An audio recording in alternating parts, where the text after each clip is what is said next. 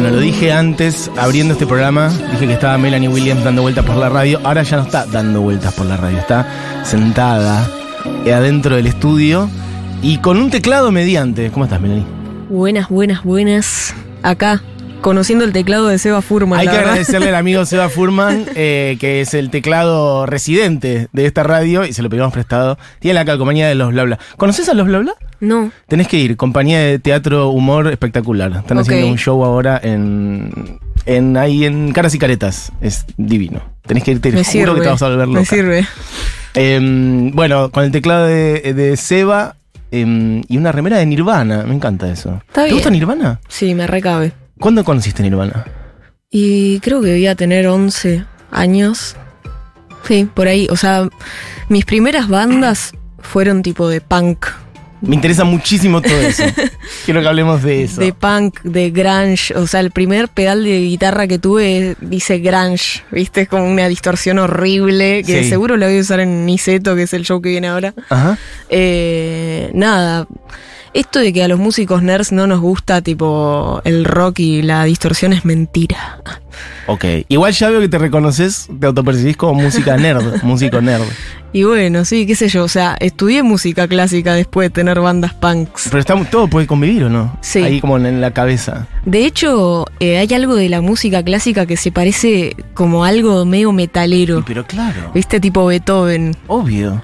Es que en realidad si no podían hacer esos sonidos es porque no estaba la técnica, no porque no sintieran esa energía. Sí. Como que yo siento que Beethoven debe haber sido el primer tipo metalero. Ah, Así arrancaba la nota. Ya, ya tenemos un- una gran definición, un gran titular. Beethoven el primer metalero. Ya con eso... re- y... mm, No, pero la quinta sinfonía. Claro. Ay, te- Bueno, claro, no, esto es como algo Esto más es para Elisa. suavechito. Claro, claro, claro. Eh, ¿Escuchás música clásica? ¿Cada Ah? Ahí está. ahí va. De acá nace el metal.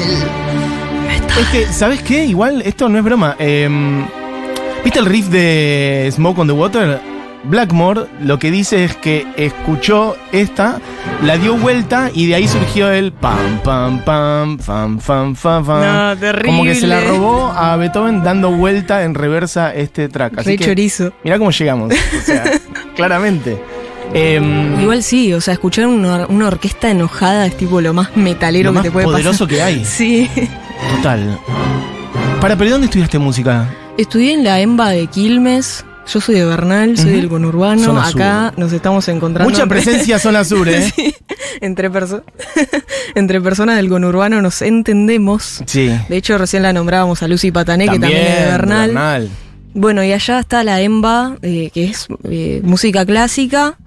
Eh, Ah, es música, eso, no es una escuela de música más popular como la de Avellaneda, sino que es más conservatorio como el de Sí. Falla, Buchardo. Sí. Ok. Y cuando terminé la escuela fui a estudiar ahí, Ajá. tipo teoría, eh, interpretación, toqué en una orquesta, estudié pi- piano clásico, después percusión, toqué en una orquesta la percusión bueno. y ahí dije, quiero ser sesionista y tocar la batería. Ah, y me fui, tipo cumplí mi cometido que fue tocar en la orquesta y Bien. chau. ¿Pero y cuántos años estuviste ahí en el conservatorio? Cuatro ese? años, Un montón. sí. O sea, la carrera en la que ori- originalmente arrancaste era eh, instrumentista de piano y después fuiste hacia Sí. la percusión. Sí, o sea, es que nunca, o sea, cuando entré a estudiar dije, yo quiero yo quería aprender, ¿viste? Quería aprender el lenguaje musical, o sea, realmente la música es un lenguaje Pero claro. que aprendes a hablar.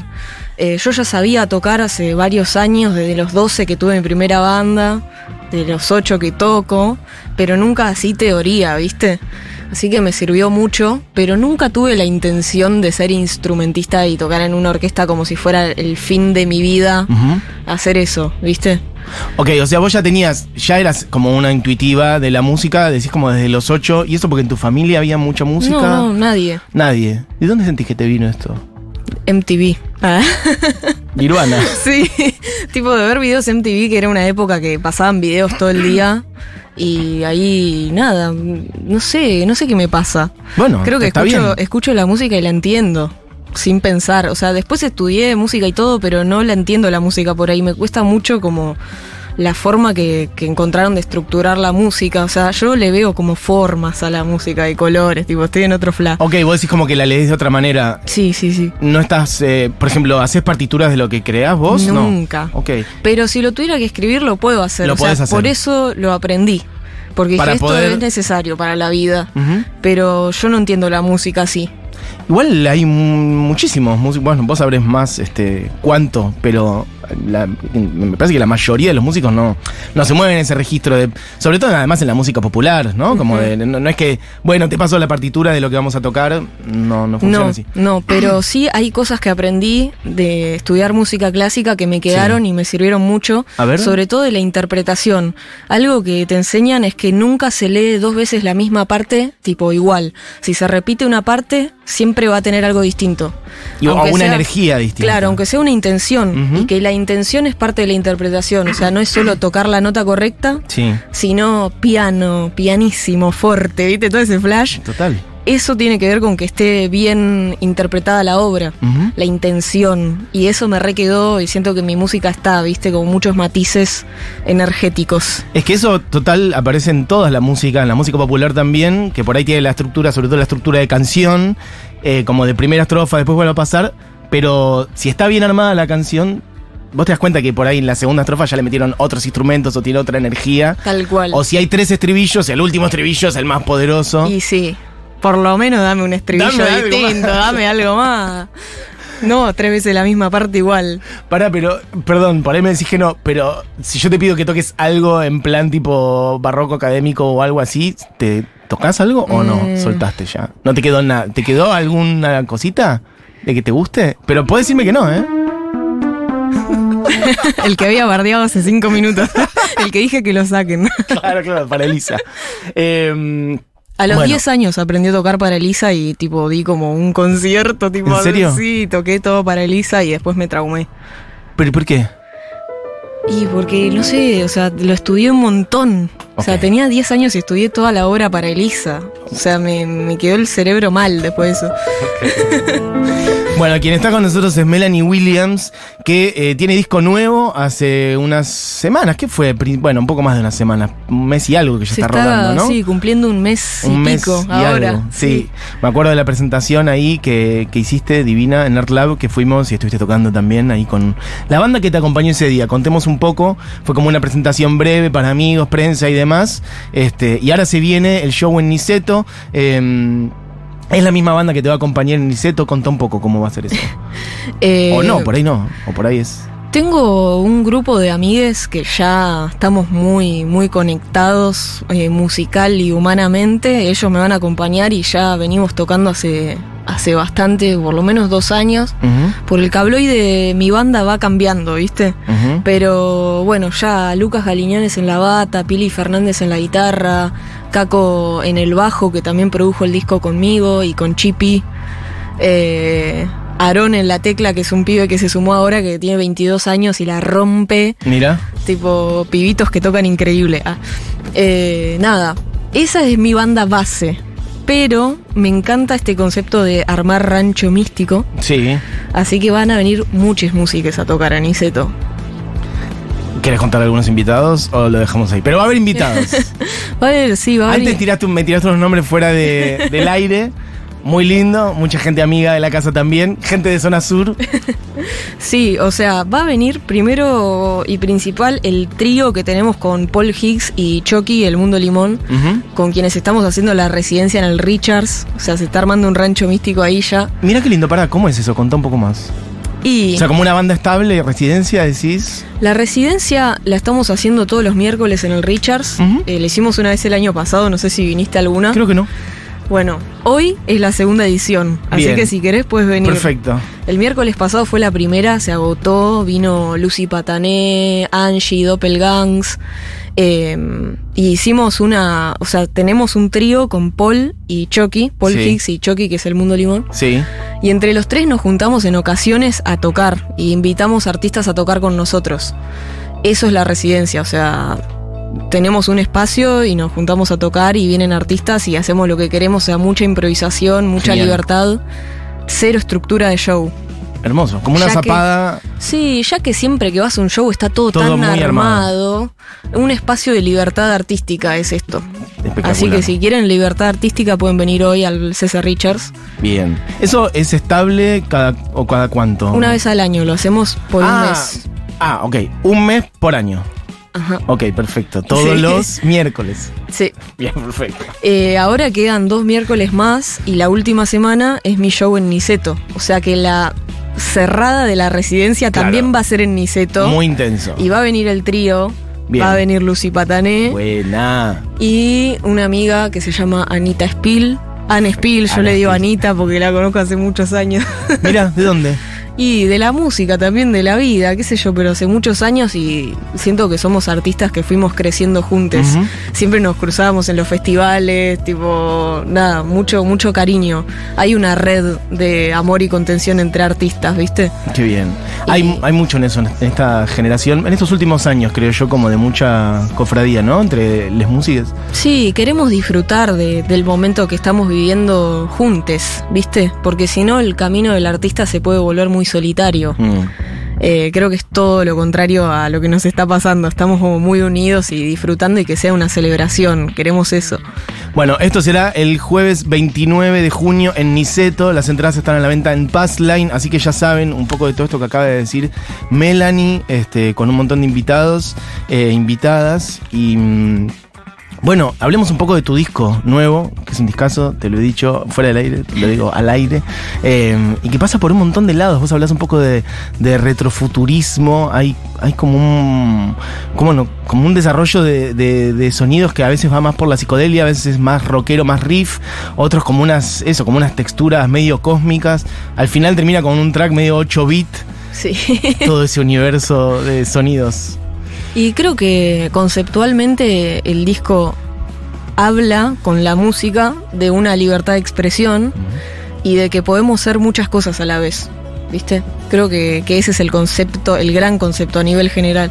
Después sí, a nivel audio es retrofuturista, porque hay influencias de música de antes, pero con un audio más moderno y más de ahora. Así que es una conjunción de mundos. Total.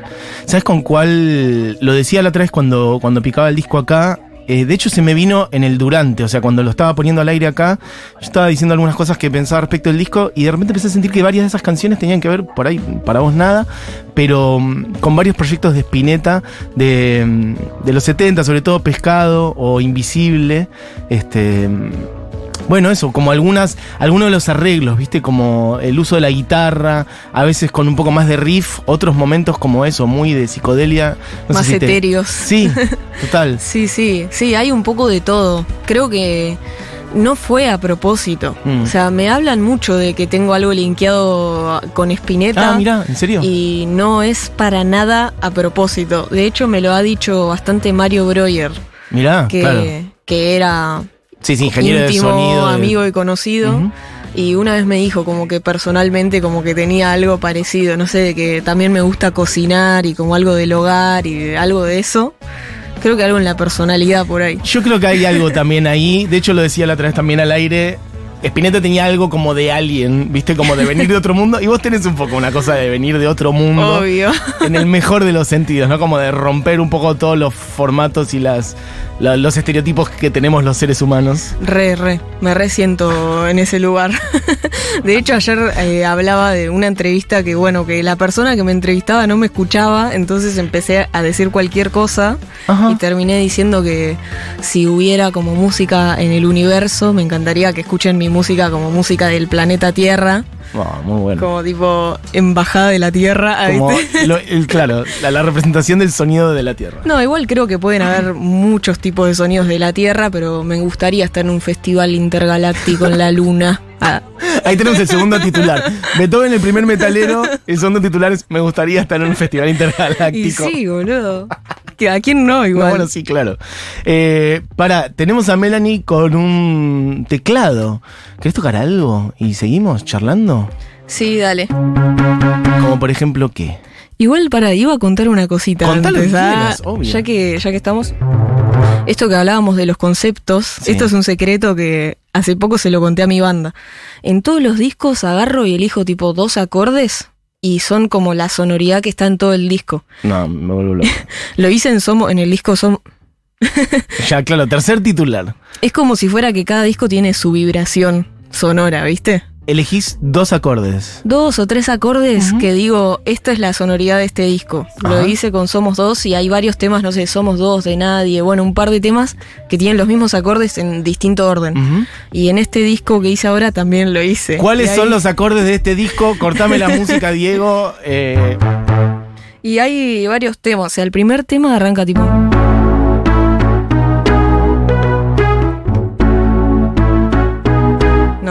Es- sí. Esos acordes. Pero Después, pará, pero decime cuáles son, amiga. Ultrasónico. Eh, el acorde es un La y un Si. Ok, con algún agregado, una séptima, una segunda, una novena, algo. Eso me lo guardo para mí. Ah, Y después, tipo, el segundo tema en el estribillo, claro. le agregué otro final. O sea, no te das cuenta que son los mismos acordes. No, no, pero, Pero se va armando algo. Y el último tema.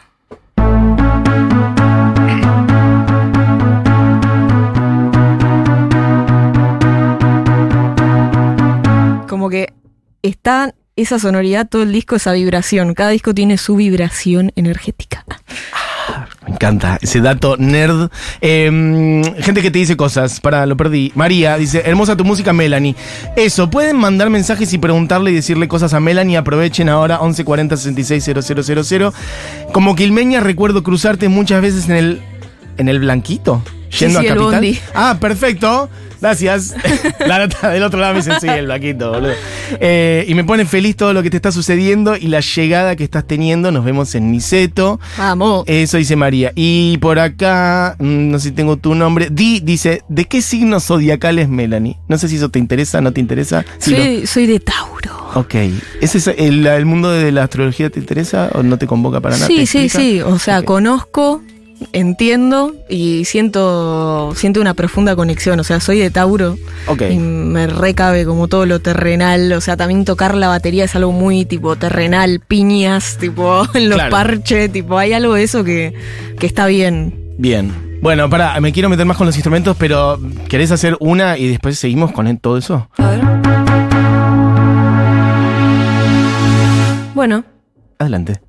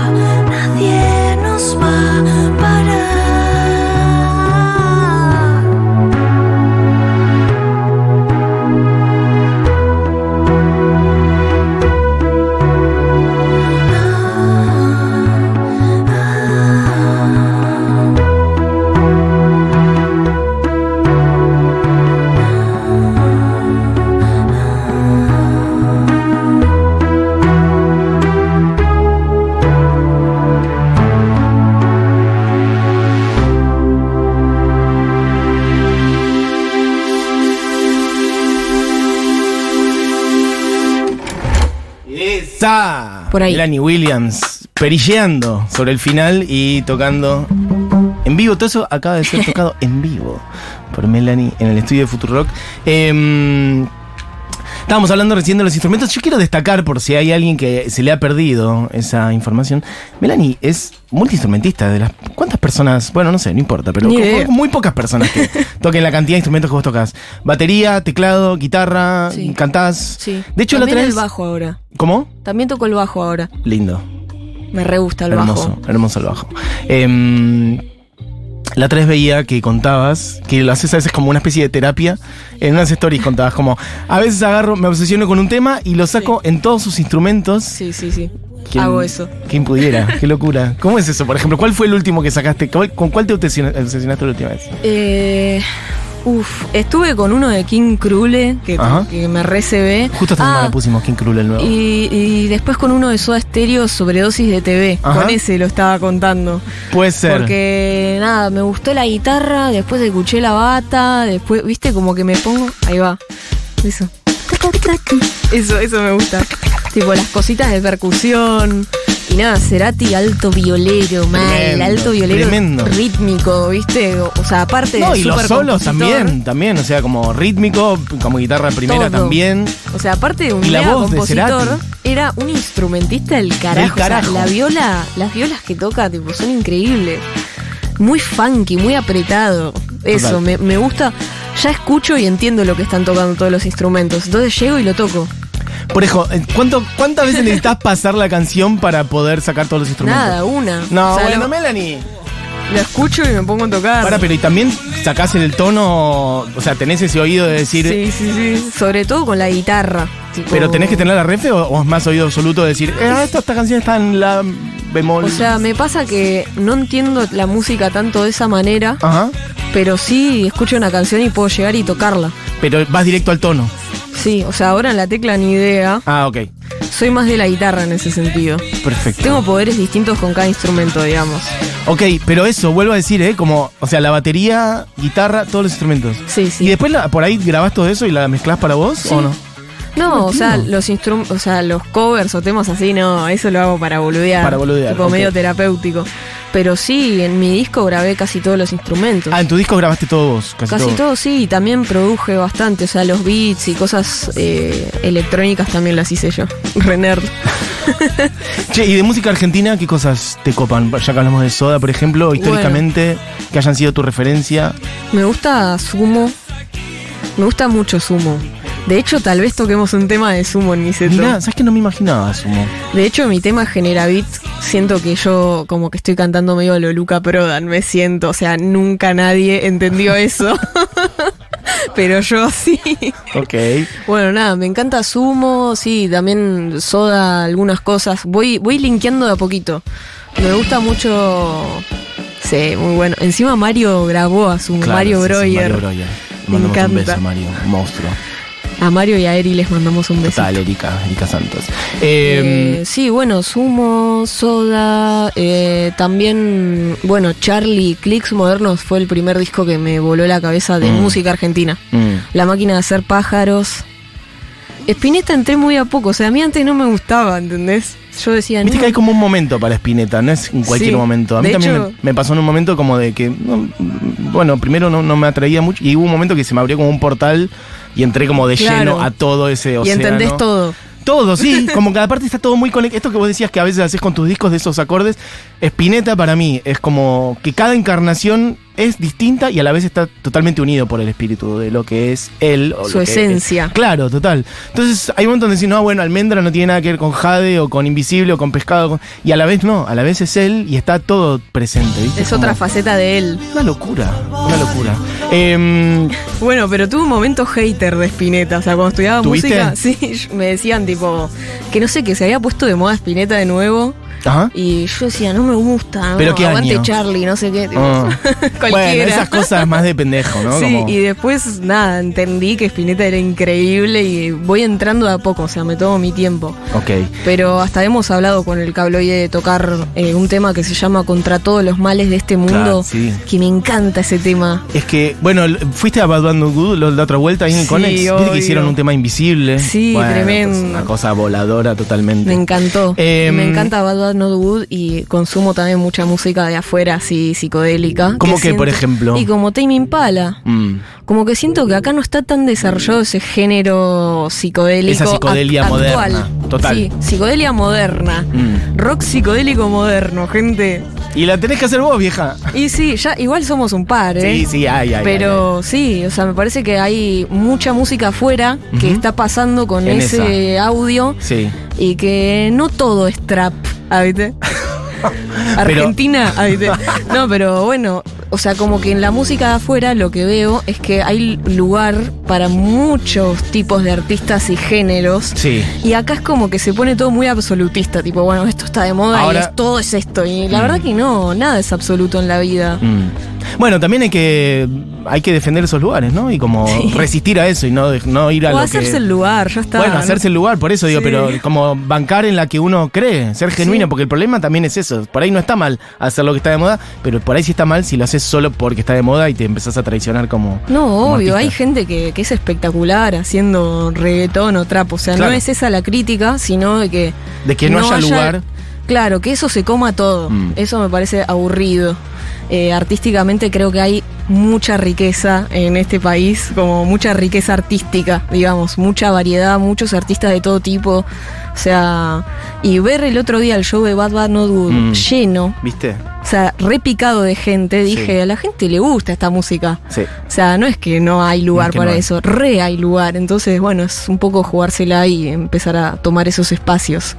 Ya que hablamos de shows en vivo, te pregunto por. porque no creo que no llegamos a charlar acá de vuelta después. De hecho, es la primera vez que estás en la hora animada en la radio. Estuviste una vuelta en la terraza conmigo, en la terraza de Ah, Junta, sí, sí. tocando, pero estoy muy contento que, la- que ya que estás acá. Eh, pero siempre tenemos charlas nerds entre Siempre tenemos nosotros. charlas nerds. Tipo, Nos cruzamos y tiramos data. hablamos en distintos lugares.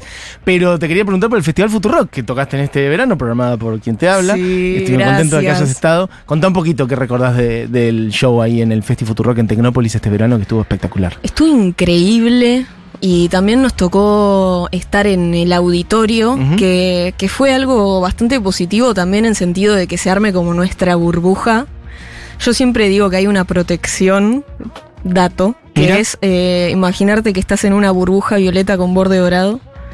O sea, como protección cuando andás por la calle, ¿eh? o como así, como protección en general, bien. Y me gusta en los shows como que se arme ese microclima, Esa energía. ¿viste? Total. Y hay, hay algo de la intimidad que, que se puede usar a favor energéticamente, ¿viste? Como que, digo, estaba el escenario enorme afuera, lleno de gente, al aire libre, y ahí sucede otra energía. Y yo cuando vi que me tocó el auditorio dije, esta es la mía, tipo, puedo armar mi burbuja violeta gigante. Ah, Pero eso, siento que se armó una mística en ese show que estuvo muy bueno, que encima Tecnópolis suena re bien, como que tienen altos equipos, todo. Había una energía muy hermosa ese día, en El- general, en sí, todos lados. Sí, había como una energía de que todo iba a salir bien, ¿viste? Estuvo, estuvo muy bueno. Y fue creo que mi último show o anteúltimo show antes de mi disco nuevo. Ujú. Así que fue como re significativo para la banda de cerrar una etapa entre nosotros.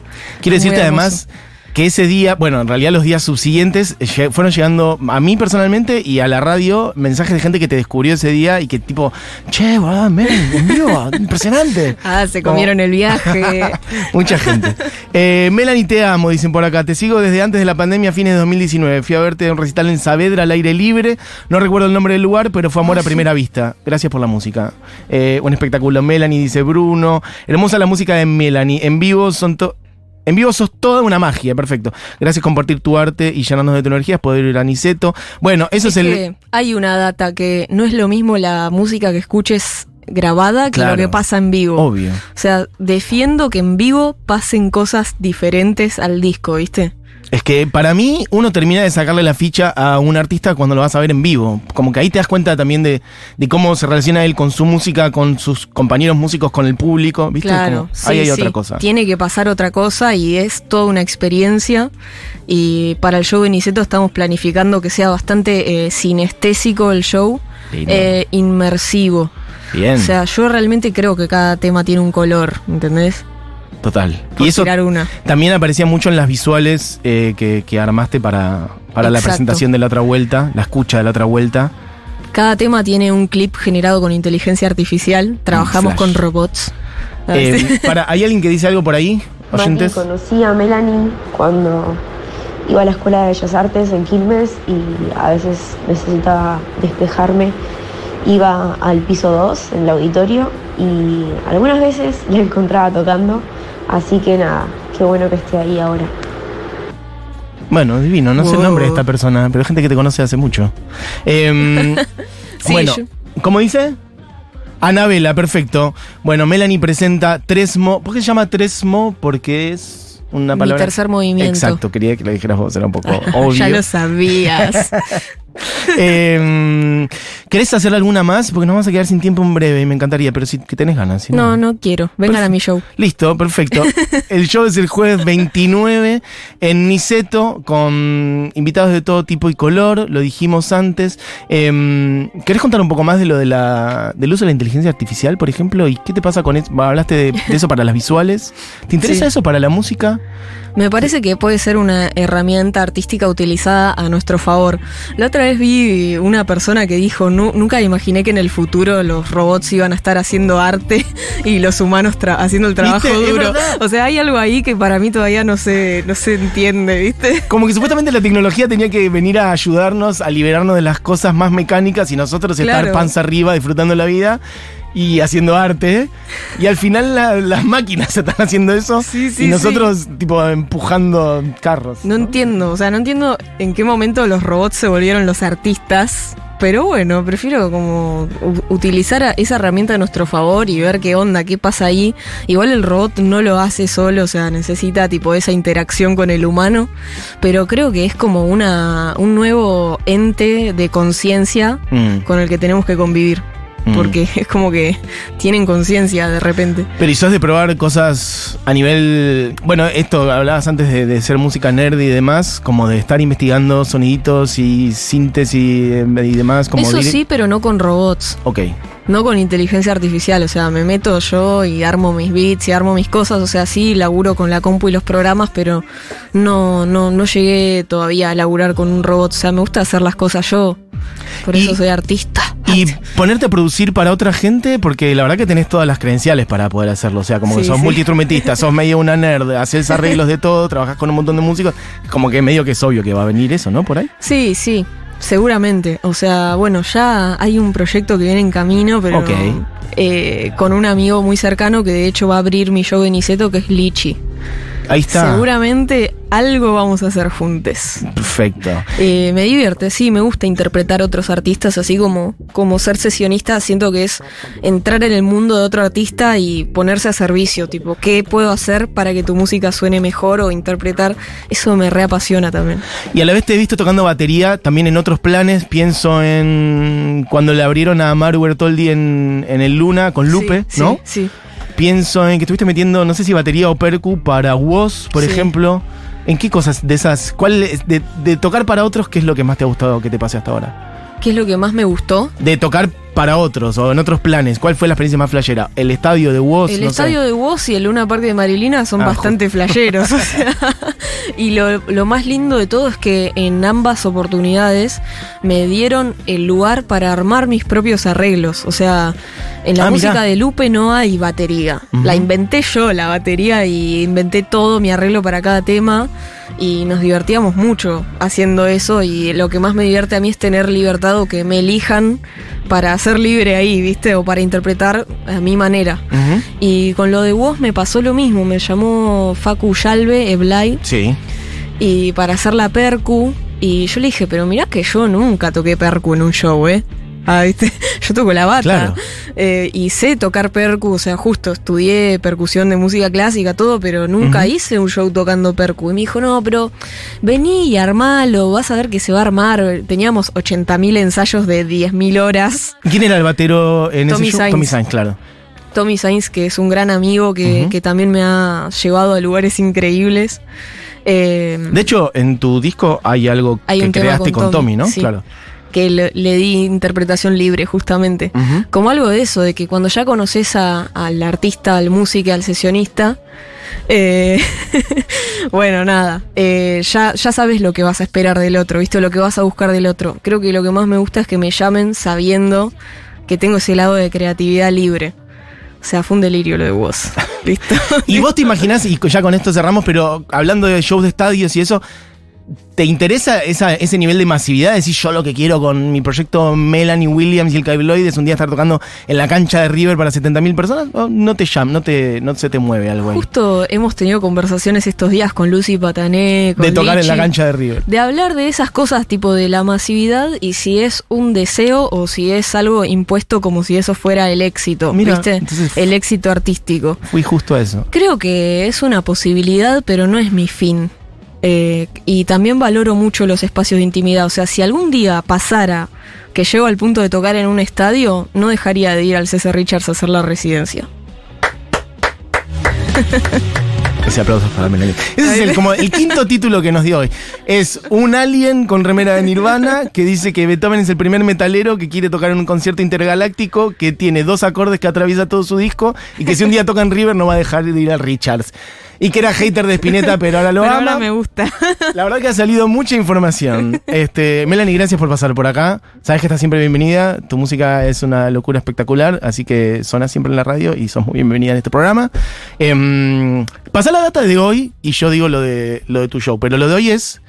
Hoy es el César Richards a las 21 horas. Las primeras 25 personas en llegar pasan gratis. Ah, bueno. no menor. Ah, bueno, bueno, bueno. La capacidad es limitada, así que bueno. Idea ese Richards es acá como en el abasto, no me acuerdo de la es dirección eh, exacta. en Palermo, Honduras y Godoy Cruz. Ah, sí, a Mudau. ¿No estaba como no, por acá? no, Ah, siempre estuvo ahí. perfecto. Al lado de Exiles, eh, la disquería. Records. Sí, O sea, la residencia es residencia Exiles en realidad. lindo. Así que bueno, nos vemos ahí hoy a las 9 de la noche. Hoy Vos venís. Yo Ah. vengo, yo voy. Hoy creo que puedo, ¿eh? Real. Eh, sí, hoy voy. Dale, Eh, me bueno, copa. te anoto. Dale. Ah. Las primeras 25 personas van gratis y después, bueno, nada. Y después en- entra- peleense pagan por ahí entrar, en puerta. Perfecto. Porque la, en la semana pasada se repicó y quedó mucha gente afuera, así que lleguen temprano. Eso es hoy la residencia de Melanie en CC Richards y después el 29 de junio en Niceto. Las entradas las compran en Passline. Ya saben, van a estar ella con la banda, con Lucy Patanean, Spil y otros invitados. Así que bueno, listo. Gracias Melanie por pasar. Gracias Mati por invitarme y por estas charlas cósmicas que pintan siempre. Bueno, Muy hermoso. feliz de compartir. Gracias. Gracias a vos.